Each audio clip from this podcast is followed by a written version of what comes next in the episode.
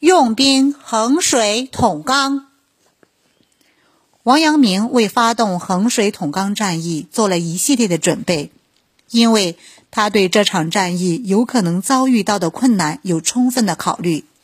面对的敌人是江西、福建、湖广、广东四省以及相邻省份的人，人员混杂，难以琢磨。而当地地形险峻，通向盗贼们盘踞的地方更是险要。盗贼们凭借天险就能够截断官兵们的去路，可以说是易守难攻。此外，当时正值雨季，当地的天气变化无常，官兵们的战役很可能会面临着冒雨进行的难题。再加上地势陡峭，将会面临着更大的伤亡。为此，他要组织动员充足的兵力，投入这场艰苦的战斗中。他除了部署江西军队外，还组织湖广的军队，按照拟定的日程前来增援。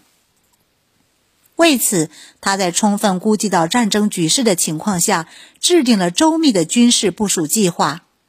衡水、左溪、统钢这些地方，主要在江西省南安府境内。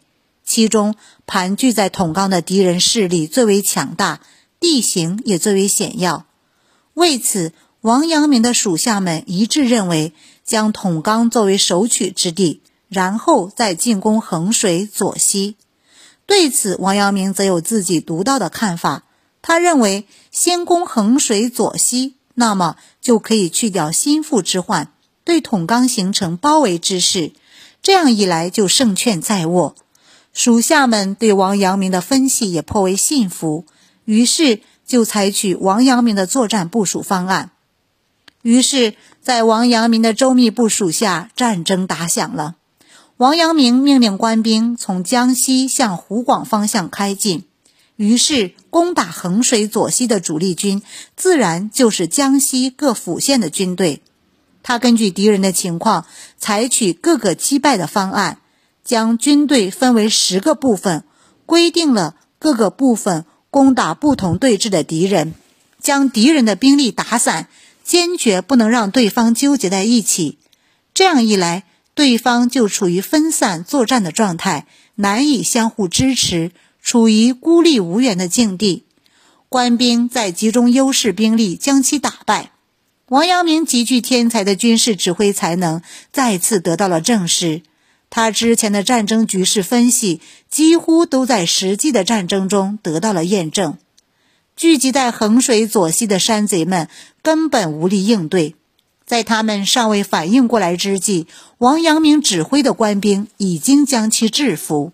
但是，也正如王阳明所料，官兵们打得非常艰辛，并且伤亡也极为惨重，因为当地处处是悬崖峭壁。不熟悉地形的官兵们稍不留意，就跌入了万丈深渊，为此而伤亡的官兵很多。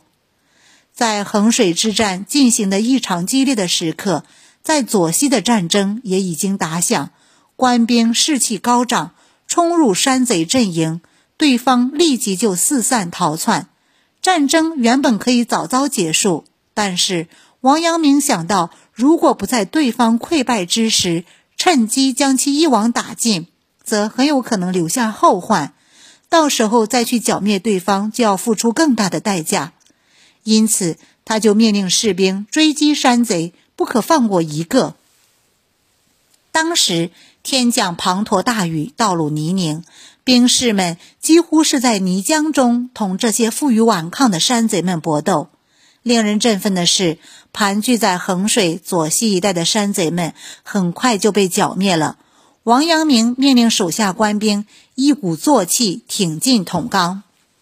由于事前的舆论都认为此次进攻是先对准统刚，所以当地的盗贼们颇为紧张，紧锣密鼓地部署应对。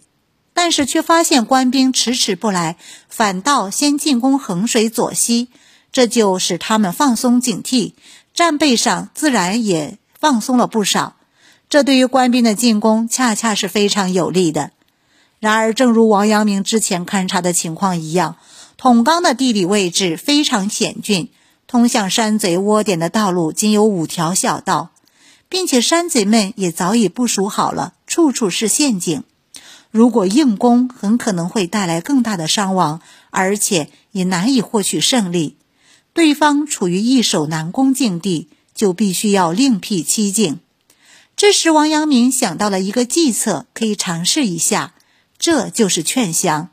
虽然山贼严阵以待。但是对方毕竟人数不多，并且信心不足。如果能够选出与其首领有所交往的人前去劝降，则可能不费吹灰之力就能够取得胜利。于是，王阳明就派之前俘获的人中与其首领有所交往的一个人前去。对方一见到有人前来劝降，顿时也军心大乱，争执不下，自然也就无心部署防范。王阳明趁机命令官兵全力攻打，终于官兵们一步步攻入对方的老巢，其首领在混乱中被官兵杀死。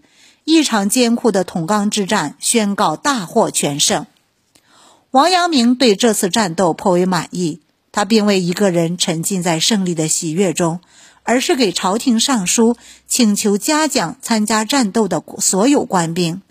王阳明仅仅用了不到三个月的时间，就一举肃清了盘踞在江西境内多年的匪患。朝廷对王阳明这次的战斗非常满意，于是对他的请求也非常快地给予了批准。而在当地的百姓眼中，王阳明几乎等同于神明。他带领军队经过任何一地，都会受到当地百姓的顶礼膜拜。不久。王阳明上书朝廷，建议在衡水设立新的县制，改变过去朝廷行政力量无法企及当地的状况，彻底改变匪患滋生的社会环境。这一建议很快也得到了朝廷的批准。